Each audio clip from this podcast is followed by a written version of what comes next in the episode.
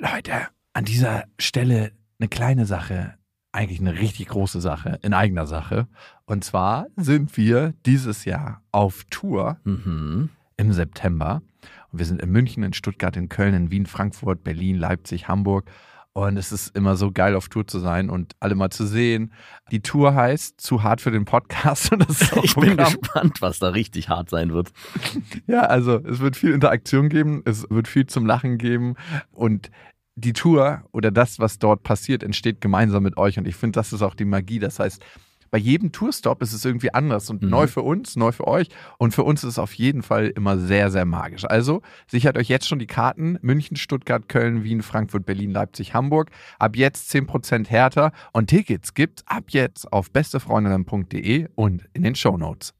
Eins, zwei, drei. Ich habe, ich habe lieb.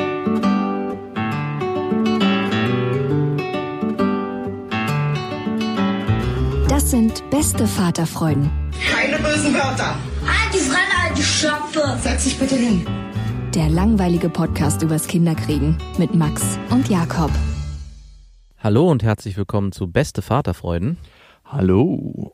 Heute wird es vielleicht akustisch ein bisschen komisch, weil der liebe Max sitzt im Auto, irgendwo in einem Wendehammer, und ich sitze auf dem Festivalgelände in Kühlschranknähe, aber ich glaube, es geht.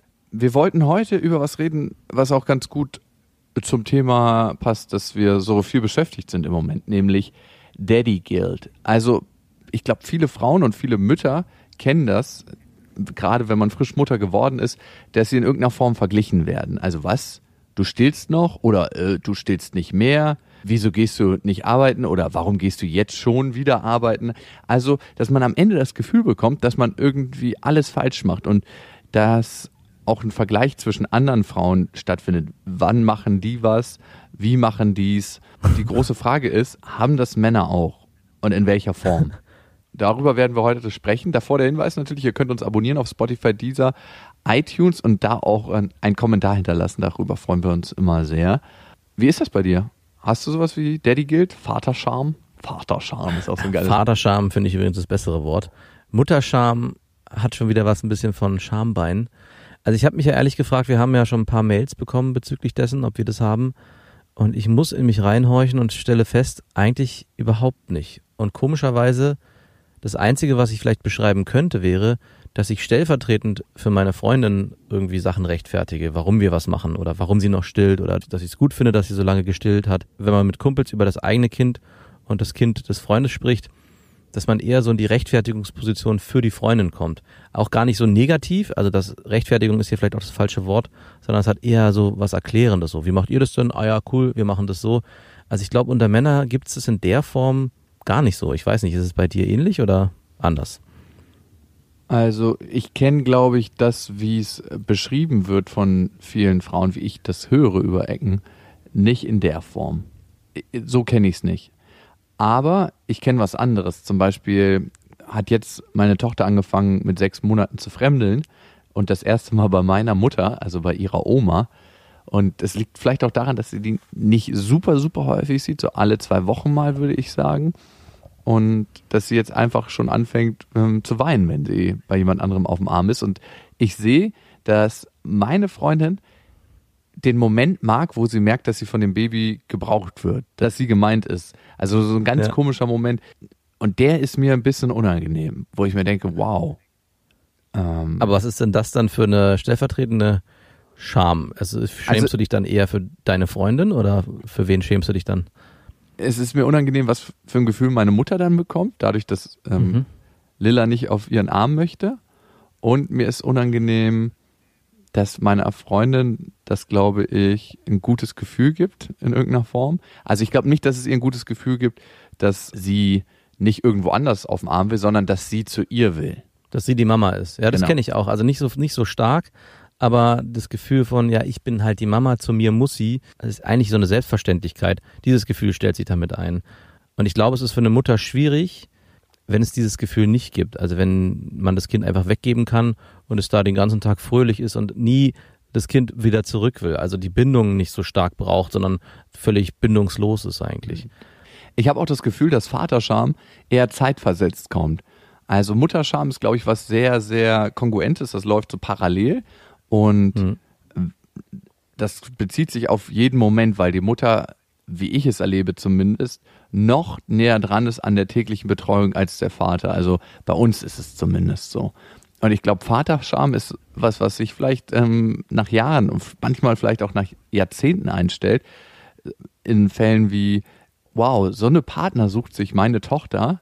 Was habe ich damit zu tun? Und dass man sich da, dann auch ernsthaft fragt, man könnte jetzt sagen, ja, Bullshit, gar nichts habe ich damit zu tun.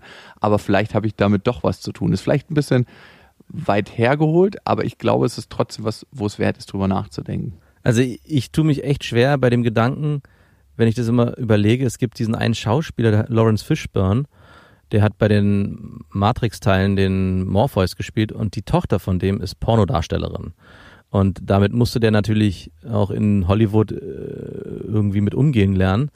Und das ist, glaube ich, so ein Punkt, wo dann auch Vaterscham irgendwann einsetzt. Ich weiß gar nicht, ob das für Mütter ähnlich ist, aber das ist, glaube ich, so mit das schlimmste Gefühl, was ich einstellen könnte für, einen- für einen Vater, wenn sich, wenn die Tochter in so eine Richtung geht. Wie unfair ist das eigentlich? Weil ich glaube, da haben wir es Mhm. ganz gut im Kern. Vaterscham bezieht sich eher darauf, was macht die Tochter, der Sohn in der Außenwelt, also wie stellt er sich dar? Und Mutterscham bezieht sich eher darauf, wie verhält sich die Mutter, also diese direkte Verbindung. Und ich finde, das teilt auch Mutter- und Vaterliebe, wie man es oftmals erfährt, ganz gut auf. Ja. Die Vaterliebe für das, was das Kind macht und die Mutterliebe für das, was das Kind ist.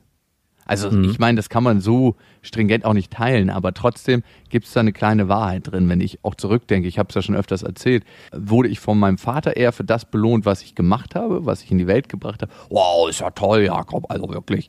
Mein Vater Berliner sehr stark. Und für, bei meiner Mutter war es eher immer dafür, dass ich einfach da war. Ja.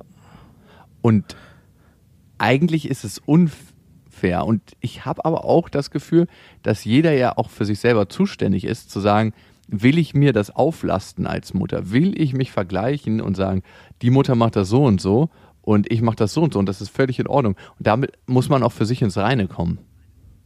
Ich glaube oft, das kommt auch aus einer Unsicherheit heraus. Also ich weiß nicht, das ist jetzt auch wieder ein Klischeebild. Ich glaube, Frauen sind gerade am Anfang, wenn sie ein Kind kriegen, sehr, sehr unsicher, ob sie alles richtig machen und wollen auch alles richtig machen, haben oft den Anspruch, nichts verkehrt zu machen und stellen sich dann oft die Frage, mache ich das hier richtig? Und stellen die Frage auch nach außen, wie machst du das denn? Und das erlebe ich auch bei uns, dass meine Freundin oft abklopft, wie das andere Freundinnen machen und dann man immer im Vergleich ist und guckt, was ist besser, was ist schlechter. Und ich glaube, Männer machen sich da gar nicht so viel Gedanken. Die gucken sich ihr Kind an und sagen, das ist so, das macht das schon irgendwie und das wird schon alles seine Richtigkeit haben. Und erst wenn es richtig akut wird, wenn man irgendwie feststellt, hier ist ein Defizit, dann fangen Männer dran an zu arbeiten. 45 Grad Fieber, hier kann man langsam ins Krankenhaus gefahren werden. das geht noch. Ja, und das merke ich oft, dass Frauen in der Mutterrolle oft aus Unsicherheit reagieren und ich glaube, da dann auch so eine Art von Schuldgefühl kommt und die sich das dann auch so annehmen. Also allein diese Frage, was du stillst sieben Monate, so wenig oder so viel, dass es da gar kein richtig oder falsch gibt, muss man sich eigentlich immer vergegenwärtigen. Jeder macht es so, wie er es für richtig hält. Und dass man da überhaupt in so einem, in so einen Modus kommt, ein Schuldgefühl zu entwickeln, ich glaube, das passiert Männer einfach auch nicht so schnell.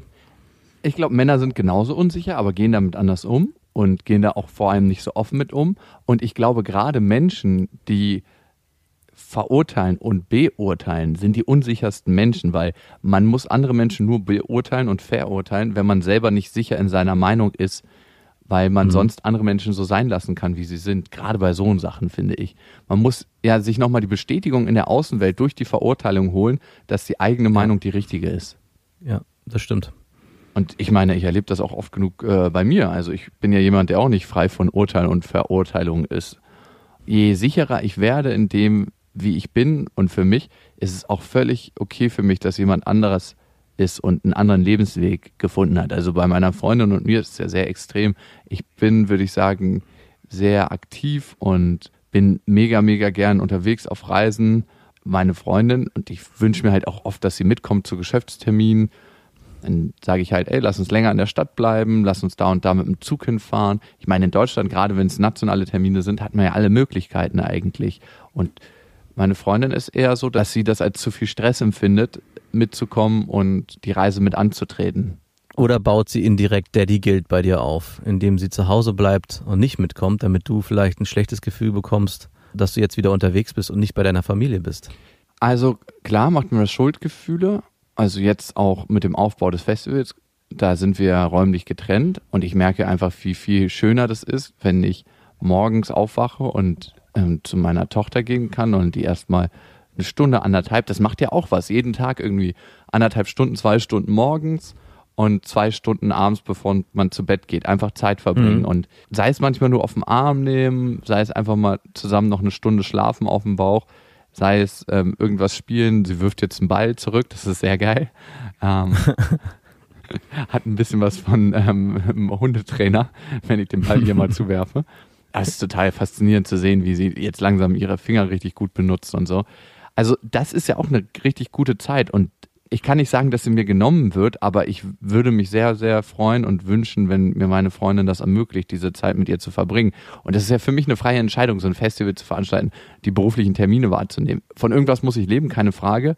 Mit dem Festival verdienen wir kein Geld, das ist Non-Profit, aber mit dem beruflichen Termin, die ich wahrnehme, verdiene ich Geld. Ich übe nun mal den Beruf aus, den ich ausübe. Und jetzt könnte man sagen, ja, dein Pech. Oder man könnte sagen, wie können wir denn da zusammenkommen, dass wir trotzdem Familienleben haben oder einen, ja, zusammen sind in irgendeiner Form. Da wünsche ich mir schon manchmal mehr Flexibilität, mehr auf mich zukommen, weil ich versuche alles immer schon so zu machen, dass sie mitkommen kann. Ne?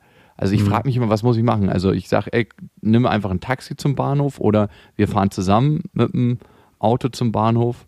Also wir brauchen noch nicht mal öffentliche Verkehrsmittel fahren, obwohl ich das mit Kind viel angenehmer finde übrigens. Dann nehmen wir einen Zug und nehmen Familienabteil. Dann nehmen wir ein, ein familienfreundliches Hotel. Ich finde, das ist eher Luxus als Stress für mich jetzt persönlich. Aber für ja, für nicht. dich. Genau. Da ist der Unterschied.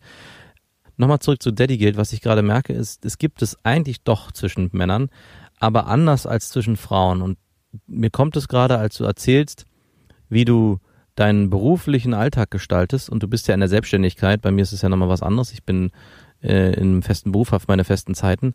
Und ich erlebe schon für mich, dass ich mir dann selber die Frage stelle, wow, der ist schon wieder unterwegs und wieder drei Tage nicht bei seiner Tochter und hat sie wieder nur abends kurz gesehen oder gar nicht.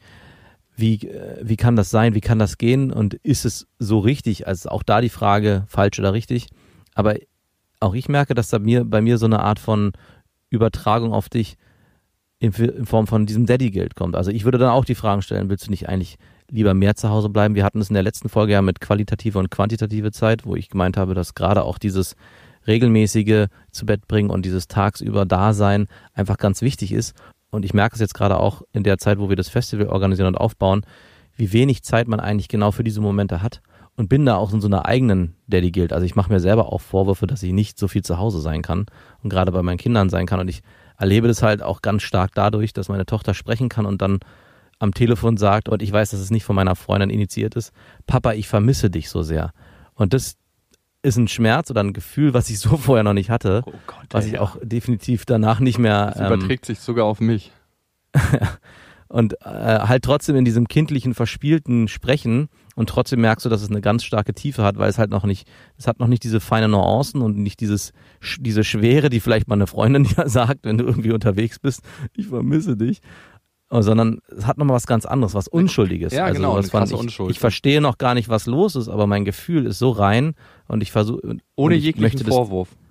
Genau, ohne jeglichen Vorwurf, einfach nur grundehrlich. Und da merke ich, dass ich mir da auch selber, in, dass ich selber in so eine Art Daddy-Guild verfalle und das definitiv auch ändern will, wenn wir mit diesem Festival wieder durch sind. Also ich muss sagen, das Festival ist an mehreren Punkten ein Learning, aber auch nochmal hat sich für mich ganz klar herausgestellt, wie ich auch mit meiner Familie zusammenleben will in Zukunft. Für mich ist das auch ein Learning. Heute ist ja mein Geburtstag und ich gucke immer an meinem Geburtstag und an manch anderen Terminen im Jahr, führe ich das Leben gerade so, wie ich es leben möchte und ist es so ausgerichtet und in die Fahrtrichtung, wie ich mein Leben führen möchte. Ich möchte zwei, drei Stellschrauben verändern in meinem Leben.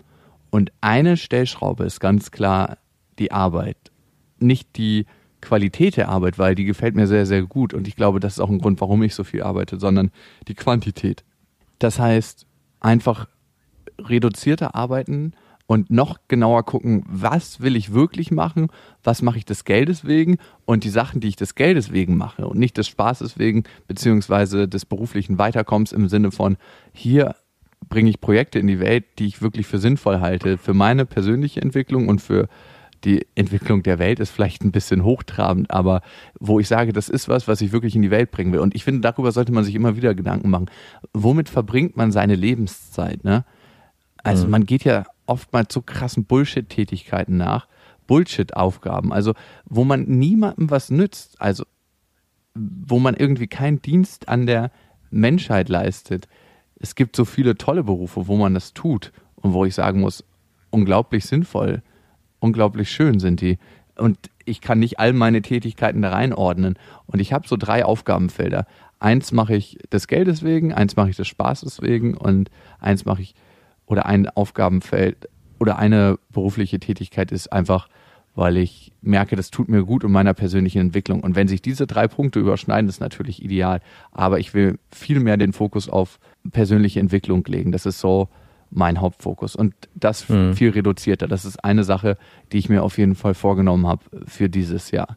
Das andere ist wieder mehr international, mir andere Kulturen und Lebensweisen angucken mit meiner Familie. Und da würde ich mir sehr wünschen, dass, dass alle mitkommen wollen und ähm, ich das zusammen Das wird natürlich schwierig, wenn du sagst, dass schon eine Reise nach Deutschland im Zug im erste Klasseabteil äh, für Schwierigkeiten sorgt. Weiß ich gar nicht, inwieweit es dann möglich ist, mit dem Flugzeug in ferne Länder zu reisen. Mhm. Äh, was würdest du denn machen? Sagen, du verzichtest drauf oder sagen, ähm, ja, okay, dann macht man es halt alleine? Wenn es dein persönlicher Wunsch ist.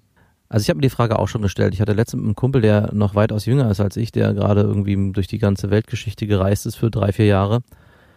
Und ich da ein bisschen wehmütig geworden bin, weil ich das auch eigentlich in meinem Leben mal machen wollte und irgendwie nie das nie geschafft habe und dann an einem Punkt war, wo ich dann andere Sachen angeschoben habe, unter anderem Familie. Und das ist auch super und ich äh, bin auch, genieße das auch sehr. Aber da kam mir das wieder so ein bisschen hoch, dass ich gerne eigentlich diesen Teil auch nochmal ausfüllen würde. Und ich weiß, dass es mit Kleinkindern nicht das gleiche ist wie alleine oder halt mit einer Partnerin zusammen. Und deswegen habe ich mich dafür entschieden, das erstmal auszusitzen und zu warten, vielleicht bis die Kinder ein bisschen älter sind, dass man das dann als Familie nochmal neu machen kann. Es ist nämlich auch so, dass man mit Kleinkindern nicht nur mehr Stress hat, also auch Flugreisen und Zugreisen sind mit Säuglingen sowieso, aber auch in den ersten drei Jahren wirklich auch anstrengend für die Kinder. Ab drei würde ich sagen, genießen die das auch, weil die da was erleben und das auch alles ganz anders wahrnehmen können. Also ich war zum Beispiel letztens mit meiner Tochter und ein paar anderen Kindern im Kindergarten, waren wir auf so einer Bootstour über einen Fluss mit so einem Dampfer. Für mich war das mega langweilig, aber meine Tochter war mega begeistert von der Sache. Und da habe ich schon gemerkt, okay, sie ist jetzt auch in dem Alter, wo sie so eine Sachen genießen kann und äh, annehmen kann und auch Interesse dafür zeigt und das Leben jetzt wirklich auch nochmal ganz anders aufnimmt. Und da kam bei mir auch der Gedanke, Reisen wäre auch jetzt gut möglich. Man könnte mit den Kindern alles erleben und die würden sich an allem erfreuen. Und deswegen habe ich für mich mal irgendwann so eine Grenze gesetzt, wenn meine Kinder drei Jahre sind, ab dann würde ich das anstreben. Jetzt habe ich ja noch einen Sohn, der äh, acht Monate ist, deswegen muss ich noch mal ein bisschen warten. Vorher finde ich es schwierig, weil dann sich immer die Frage stellt, mache ich es wirklich für mich und meine Familie oder mache ich es eigentlich nur für mich und nehme meine Kinder mit, weil es mein eigener Wunsch ist. Ja, äh, zweiteres bei mir ganz klar.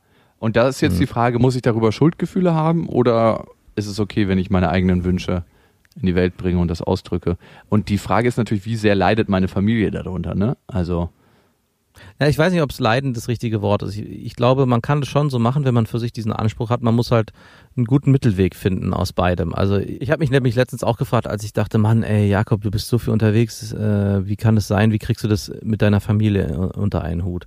Und war da auch in so einer Vorwurfshaltung dir gegenüber. Hab das nicht laut ausgesprochen, sondern nur so gedacht.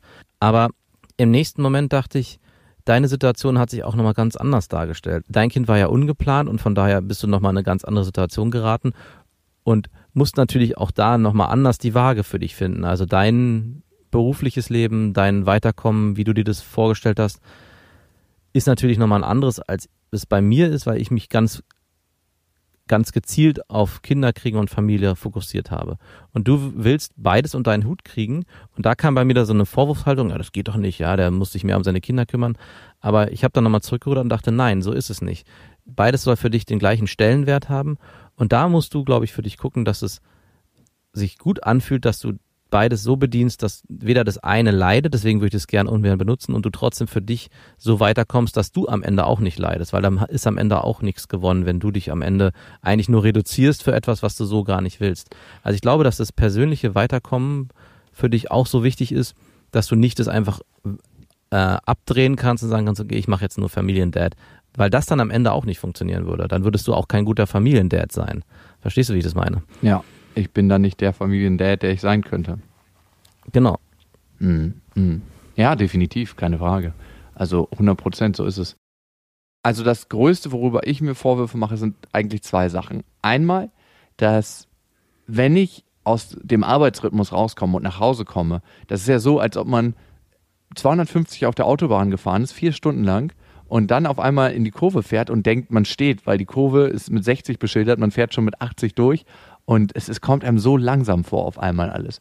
Und dann brauche ich eine Weile, um in diesen Babyrhythmus reinzukommen, um aus diesem schnellen in dieses langsame Mhm. zu kommen. Und manchmal ist es dann so, dass ich mir denke, oh, ey, das ist ein bisschen dröge so in den ersten 25, 30 Minuten. Und da mache ich mir schon Vorwürfe, dass ich denke so, wow, das ist tröge jetzt und deine Freundin macht das viel, viel länger als du den Tag lang. Das ist komisch. Und Aber also ich glaube, da kann ich dich von freisprechen. Ich kenne das Gefühl auch auf einer anderen Ebene. Ich arbeite in einem Bereich, wo ich immer sehr emotional sehr ausgelastet bin und zu Hause auch erstmal Zeit brauche und mich nicht immer gleich sofort auf meine Kinder stürzen kann. Also klar, die ersten fünf Minuten freue ich mich, aber ich merke dann auch gleich, wie es absackt bei mir und ich erstmal Zeit für mich brauche. So eine halbe Stunde, denke ich mindestens. Und ich glaube, es ist ganz natürlich und man kann auch nicht den Vergleich ziehen, dass die Freundin irgendwie den ganzen Tag das macht. Die ist natürlich auch da in ihrem Modus drinne und ähm, würde wahrscheinlich, wenn sie dann auf Arbeit fährt und sofort anfangen müsste zu arbeiten, wäre sie umgekehrt genauso äh, irritiert und bräuchte dort auch erstmal einen Moment, um sich dort wieder einzufummeln. Also es ist schon so, es sind zwei unterschiedliche Lebenswelten und jede muss auch anders angefasst werden. Von daher glaube ich, sollte man sich auch immer den Raum gönnen, wenn es, wenn es geht, natürlich, wenn irgendwie gerade viel Stress ist, muss man dann halt einfach funktionieren. Aber ansonsten sollte man sich den Raum gönnen, auch zur Ruhe zu kommen, um dann wieder neu auf das eigene Kind drauf zuzugehen und es dann so zu behandeln, wie es auch würdig ist und wie man auch eigentlich selber den Anspruch an sich hat. Ja, das gibt's bei mir gar nicht. Also diese Übergangszeit. Das habe ich gestern gemerkt. Ich saß gestern naja, für zehn Minuten, eine Viertelstunde am Feuer und habe ein bisschen Gitarre gespielt und gesungen. Also richtig klischeemäßig. Und so eine Momente, davon gibt's, würde ich mal sagen, drei im gesamten Monat, dass ich mir eine Pause gönne und einfach kurz runterkomme. Also wenn ich zu Hause bin, dann gehe ich sofort eigentlich ins Zimmer zu Lilla und verbringe Zeit mit ihr und versuche die Zeit effektiv zu nutzen. Also diese Zeit, die ich vielleicht bräuchte für mich, so mal zum Runterkommen oder eine halbe Stunde einfach nur abgammeln, die nehme ich mir ganz, ganz selten. Es ist schon ein Wunder, wenn ich mal ein bisschen ausschlafe am Samstag oder Sonntag. Und das, glaube ich, überträgt sich vielleicht auch aufs Kind. Man ist ja in einem Zustand der absoluten Angespanntheit. Meine Mutter hat mir ein kleines Geheimnis verraten, was eigentlich nicht übertragen werden sollte, aber meine Mutter verrät eigentlich, glaube ich, in alle Richtungen alles immer, wenn sie fürs, wenn sie es für sinnvoll hält und als sinnvolle Information.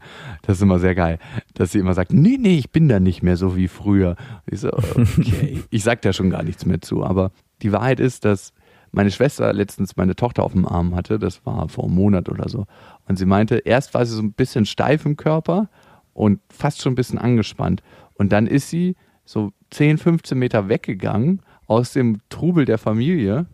Genau da konnte sie sich entspannen und ist auch nach fünf Minuten eingeschlafen auf dem Arm. Da ist sie ähnlich wie ich. Bei mir gibt es eigentlich nur zwei Modi. Entweder super krass relaxen und dann schon fast einschlafen oder relativ heftig Vollgas. Also dieses Mittelding muss ich für mich noch mehr finden. Und vielleicht ist das für sie auch schon so, weil sich das so überträgt von mir. Ja, hört sich zumindest so an. Ja. Ja. Genau das ist auch ein zweiter Vorsatz für dieses Jahr. Einfach mehr diese Zonen nutzen, wo man nicht arbeitet, weil die Zeit rennt Mhm. einfach mal so krass. Allerdings. Also ich meine, als ich 18 war, habe ich gedacht, das Leben geht einfach für immer. Also dieses Gefühl, es ist ja eigentlich so, als ob es wirklich für immer geht.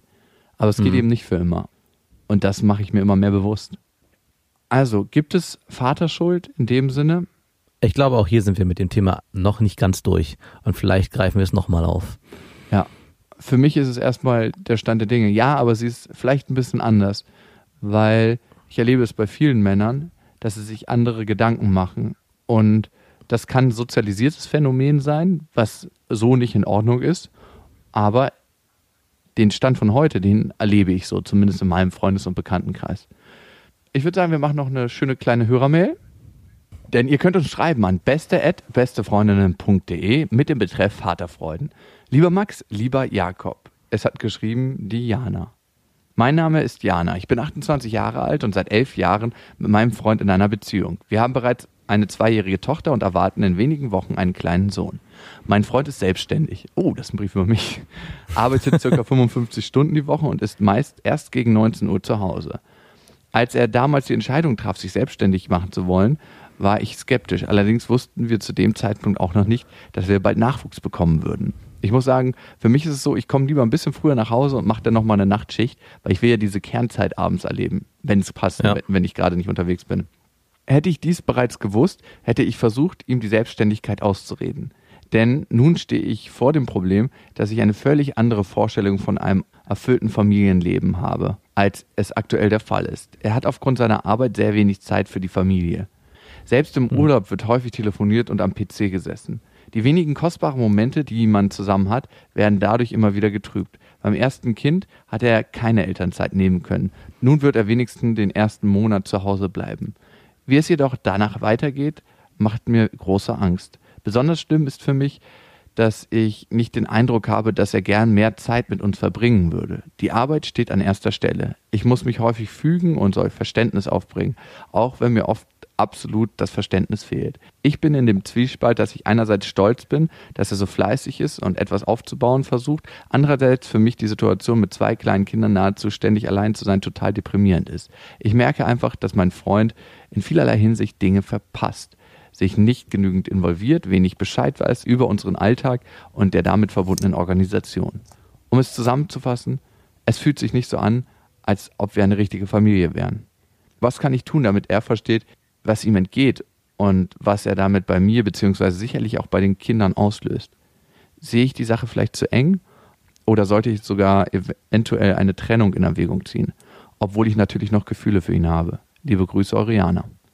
Das könnte ein Brief von meiner Freundin sein, bloß dass wir kein Ich wollte gerade sagen, die beschreibt ja genau eure Situation eigentlich, die gute.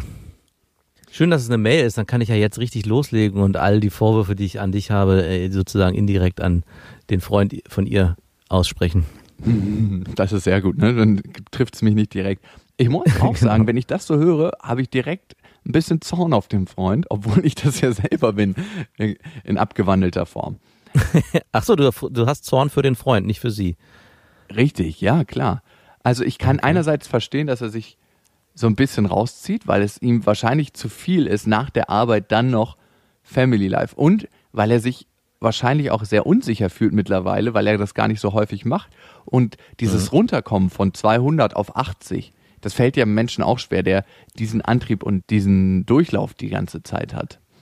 Selbstständigkeit ist immer so eine Ausrede, ne? Oh, der ist selbstständig, der muss ja so viel arbeiten.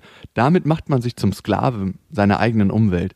Und ich habe das eine Weile auch gedacht, dass ja, ich bin selbstständig und ich muss so viel arbeiten. Aber das stimmt nicht. Also, ich glaube, ich glaube nicht daran. Ich glaube auch nicht daran, dass ich ein Sklave bin. Ich glaube, das ist eine bewusste Entscheidung und auch genau das, Jana, für deinen Freund. Er wird dir vielleicht sagen, dass er so viel arbeiten muss, um die und die Jobs zu kriegen und um das und das Leben zu führen. Aber die andere Frage sollte lauten, wärt ihr bereit, von dem Luxus, in dem ihr jetzt vielleicht lebt, mit einem Kombi, den ihr vielleicht liest, mit einem Haus, in dem ihr vielleicht wohnt oder mit einer großzügigen Wohnung, ein bisschen runterzustufen und zu sagen, entweder hat man ein schäbiges gebrauchtes Auto oder hat gar kein Auto mehr und wohnt in einer bisschen kleineren Wohnung. Einfach seine Grundkosten zu senken, dafür, dass man nicht mehr so viel arbeiten muss und Geld reinholen muss. Ich finde, das ist eine Grundsatzentscheidung. Also ich sehe das ähnlich und für mich hört sich das auch so an, als wäre die Selbstständigkeit schlimmer am Ende als fest angestellt zu sein. Eigentlich, glaube ich, ist ja der Wunsch der Selbstständigkeit oft auch sein eigener Chef zu sein, seine eigenen Zeiten selbst festzulegen und sich auch Freiräume dort zu schaufeln, wo man sie braucht. So wie er das beschreibt, hört sich das so an, als ob er sich selber zu seinem eigenen Chef macht, der ihm ständig eindoktriniert, du musst 100 Prozent zu jeder Zeit arbeiten und hast dadurch auch keine Zeit. Es hört sich für mich auch ein bisschen an wie eine Rechtfertigung, keine Zeit mit der Familie und den Kindern zu verbringen. Also er ist in so einen Modus geraten, wo Arbeit so einen hohen Stellenwert bekommen hat, dass er gar nicht mehr so sehr die Familie sieht und auch gar nicht mehr unbedingt, glaube ich, Zeit verbringen will. Also was ich auch erlebe bei mir, umso länger ich weg bin von meinen Kindern und von mein, meiner Familie, umso einfacher fällt mir es auch, ich will nicht sagen zu vergessen, aber zumindestens äh, in dem Modus zu bleiben. Wenn ich mehr Zeit mit meiner Familie verbringe und dann immer weg muss, ist es schlimmer, wegzugehen. Aber wenn ich eh schon weg bin, dann ist es auch nicht mehr so dramatisch, wenn man dann noch einen Tag irgendwie mehr, mehr arbeiten muss. Also ich weiß nicht, ob sie sich am Ende von ihm trennen muss deswegen, aber definitiv muss sie mit ihm ein klares Gespräch führen und auch ihre Wünsche formulieren, was sie sich unter einer Familie vorstellt und dann müssen sie gucken, ob es passt für beide und wie sie da auf einen Nenner kommen. Und Männer sprechen eine andere Sprache in vielen Fällen als Frauen. Also dieses vorwurfsvolle, du bist ja nie und du hast ja nie und das sorgt eher für eine Ablocksituation, weil das ist eine Endgültigkeit, die dann schon in der Sprache steckt. Und da braucht sich der Mann nicht mehr raus befreien, weil er denkt, ja, ist ja jetzt eh so, jetzt habe ich verkackt, jetzt brauche ich auch nichts mehr machen. Eher von Wünschen reden und von einer absoluten Notwendigkeit für dich. Mhm. Von der Zukunft reden als von der Vergangenheit. Also du wünschst dir das, du wünschst dir das, du wünschst dir das. Und auch mit ihm in eine Verhandlung gehen, wie er mit seinen Geschäftspartnern redet. Wie können wir da auf einen Nenner kommen? Und dann Mhm. feste Termine vereinbaren. Es bringt nichts, ganz lose und vage Gefühle in den Raum zu stellen, sondern zu sagen, hey, meine Mutter hat es zum Beispiel immer so gemacht, mein Vater ist ja auch selbstständig gewesen und der wurde immer gezwungen dafür und das hat er im Endeffekt sehr genossen und das ist, meinte er, waren so die schönsten Momente auch in der Vergangenheit. Erst um 10 zur Arbeit zu fahren und das heißt, die morgendliche Zeit immer mit der Familie zu verbringen, zu frühstücken. Wir sind auch ein bisschen später in den Kindergarten gegangen, Öko-Kinder halt, ne? Und ähm, zu frühstücken und die morgendliche Zeit zu genießen. Und wenn man überlegt, wann Kinder aufwachen, die wachen ja meistens so um 6 Uhr auf, 6 Ja. bis 10 Uhr und man macht sich eine halbe Stunde davon fertig vielleicht. Dann bleiben immer noch dreieinhalb Stunden, die man mit den Kindern verbringen kann. Eine ganz wichtige und wertvolle Zeit. Also entweder, dass ihr euch sagt, in der Woche mache ich dann und dann Family Time und nutze diese Zeit als festes Datum oder sage nachmittags dann und dann und da geht auch nichts dazwischen, weil Termine kann man immer drum rumlegen. Es kommt ja kein Geschäftspartner und sagt, dann und dann hast du da und da zu sein. Es ist meistens so, dass man sagt, oh, da habe ich leider schon einen Termin drin. Wie sieht's denn aus am Montag um die und die Uhrzeit? Aber wenn man keine Verbindlichkeiten schafft mit einem Menschen, der viel beschäftigt ist, dann wird das nichts. Ja, definitiv. Und das kann, können erste Schritte sein auf dem Weg zu der Beziehung und zu der Zweisamkeit oder Familiensamkeit, die du dir wünschst. Und ich glaube, das ist auch nochmal was, was ich für meine kleine Familie mitnehme. Und ich glaube auch im Kern irgendwo auch sich dein Mann oder dein Freund wünscht. Auf jeden Fall. Und ich glaube, er muss dazu ein Stück weit in Anführungsstrichen gezwungen werden. Also letztens ist mein Mhm. Computer ausgefallen und da war es so, dass ich dachte, wow, ich muss jetzt unbedingt ein Kabel holen, damit ich weiter meine Sachen bearbeiten kann. Und dann dachte ich, ey, ich weiß ja, wo das Kabel liegt, da bin ich drei Stunden von entfernt und in drei Stunden bin ich da. Jetzt kann ich die Zeit nutzen, habe meine Tochter genommen, habe sie umgeschnallt und bin einfach spazieren gegangen und es war mega schön und habe dann dafür eine kleine Nachtschicht gemacht. Und es war total wichtig. Die Sachen laufen, auch wenn wir das denken, oftmals nicht weg. Auch die beruflichen Sachen. Aber Ja. was wegläuft, sind die Entwicklungsschritte der Kinder und die Zweisamkeit und die Zeit mit ihr zusammen. Und das muss man sich, glaube ich, speziell, wenn man viel zu tun hat, oftmals ins Gedächtnis rufen. Und irgendwann wird es zum Teil des eigenen Bewusstseins.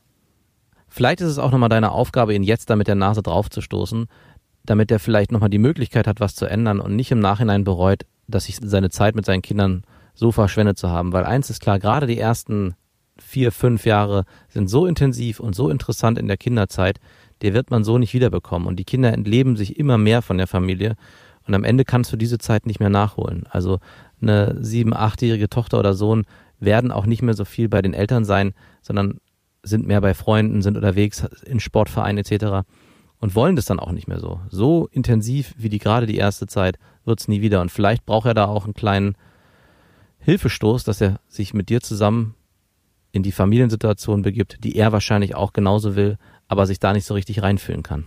Ich glaube, manchmal ist es leichter, eine Situation von jemand anderem zu sehen und zu beurteilen, aber eigentlich, Jana, das, was ich deinem Freund und dir mitgebe, gebe ich auch gleichzeitig mir selber mit und bin jeden Tag gewillt, das mehr und mehr umzusetzen. Und ich glaube, es ist ein Prozess, aus dieser Schiene wieder rauszukommen, aus dieser Arbeitsschiene und hin zu der Familienschiene. Und für diesen Prozess gebe ich mir Zeit, aber es, trotzdem erkenne ich seine Dringlichkeit. Einen guten Weg euch und danke für dein Vertrauen. Wenn ihr uns schreiben wollt, dann gerne an beste.bestefreundinnen.de mit dem Betreff Beste Vaterfreuden. Jetzt am Wochenende ist unser Festival. Ähm, nächsten Dienstag gibt es, glaube ich, trotzdem eine Folge. Das schaffen wir wieder. Und äh, bis dahin wünschen wir euch eine gute Zeit. Und ihr wisst ja, es gibt kein richtig oder falsch. Erziehung ist einfach anders. Macht's gut. Das waren Beste Vaterfreuden mit Max und Jakob.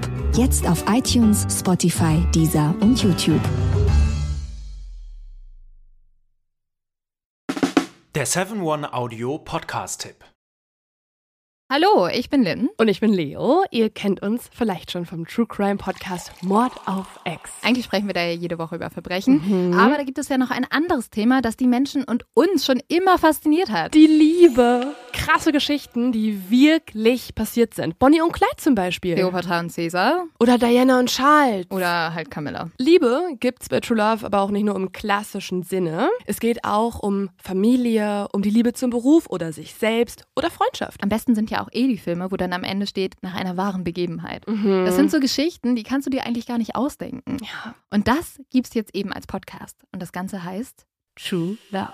Ja, der Name sagt's eigentlich schon. Aus True Crime wird True Love. Krasse Geschichten, Plot-Twist und verrückte Protagonisten. Es ist also in anderen Worten ein Podcast für alle, die True Crime hassen, aber auch für alle, die True Crime lieben. Macht euch bereit für ein neues Podcast-Genre, True Love. Oh, ich kann es gar nicht abwarten, euch die Geschichte zu erzählen von zum Beispiel dem Jungen, der nach seiner Mutter gesucht hat. Jahrelang, auch wenn ich wahrscheinlich dabei heulen werde. Oder die Geschichte von Sissy. Also der Film ist nichts dagegen. Ab dem 20. Oktober, überall wo es Podcasts gibt, True Love. Echte Geschichten, wahre Liebe. Voller Werbespruch, oder? Ja, aber es ist ja auch schön. Der Podcast macht ja glücklich. Ja, deswegen jetzt am besten direkt abonnieren.